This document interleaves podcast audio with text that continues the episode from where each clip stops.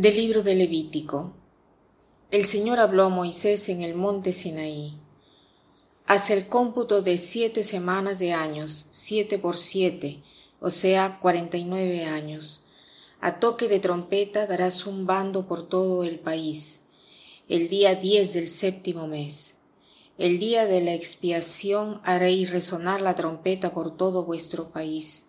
Santificaréis el año cincuenta y promulgaréis la manumisión en el país para que todos sus moradores celebraréis jubileo. Cada uno recobrará su propiedad y retornará a su familia. El año cincuenta es para vosotros jubilar. No sembraréis ni segaréis el grano de rico, ni cortaréis las uvas de cepas bordes, porque es jubileo lo considerarás sagrado. Comeréis de la cosecha de vuestros campos.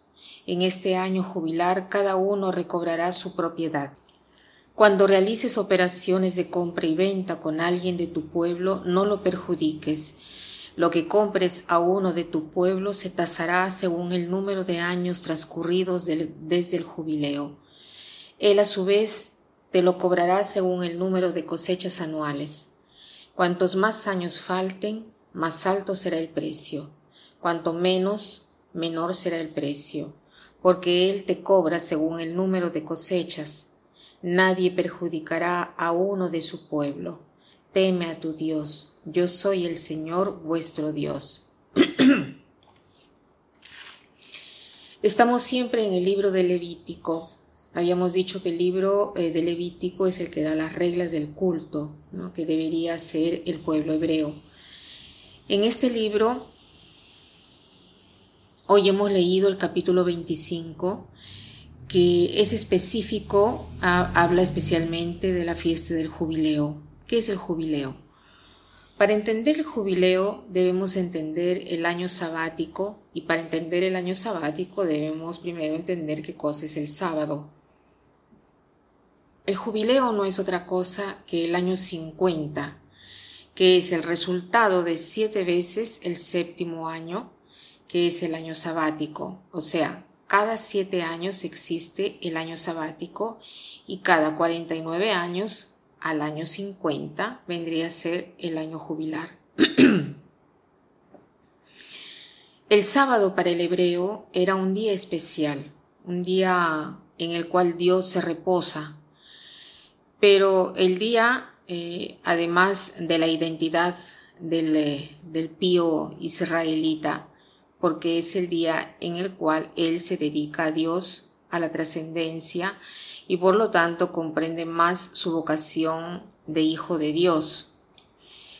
El sábado, el día de reposo, es un día que no se trabaja justo para dedicarse a este diálogo con el Señor, escuchar lo que el Señor quiere decirle. El jubileo se llama así porque iniciaba con el sonido del cuerno, que se llama Yovel, cuerno del carnero. De aquí viene nuestra palabra jubileo y nuestra palabra jubilar, que tiene una interpretación también de gozo y de serenidad. El jubileo es un año de gracia, porque es un año donde el israelita está llamado a no sembrar a dejar la tierra que, produzca lo que produce espontáneamente. En este año el hebreo está llamado a hacer cuatro cosas. Una, a dejar reposar la tierra y servirse solo de las cosas que se dan espontáneamente. Dos, cancelar las deudas. Tres, hacer que las tierras y las casas regresen al propietario original. Y cuatro, liberar a los esclavos. O sea, como vemos, el año jubilar es un año lleno de júbilo porque hay espacio para el gozo, para todo.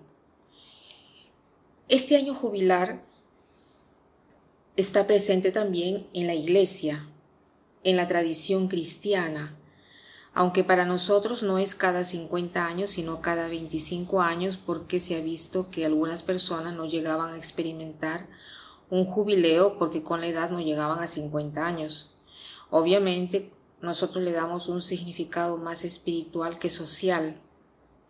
Entonces, el sentido del jubileo es uno solo, que todo es gracia, que todo es un don, que el israelita habita la tierra como forastero, pero no en el sentido de que su patria es el cielo, sino en el sentido de que la patria, que la tierra que tiene es un don y todo es un don.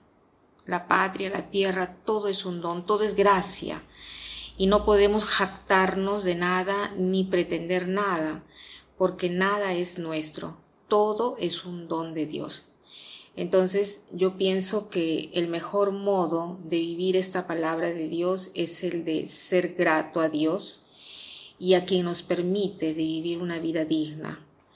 Y para ser grato, me hago el propósito hoy de hacer un favor que sea grato, visto que a Dios no le podemos hacer favores.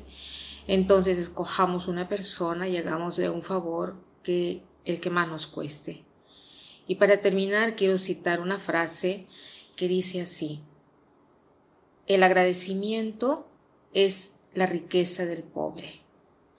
El agradecimiento es la riqueza del pobre. Que pasen un buen día.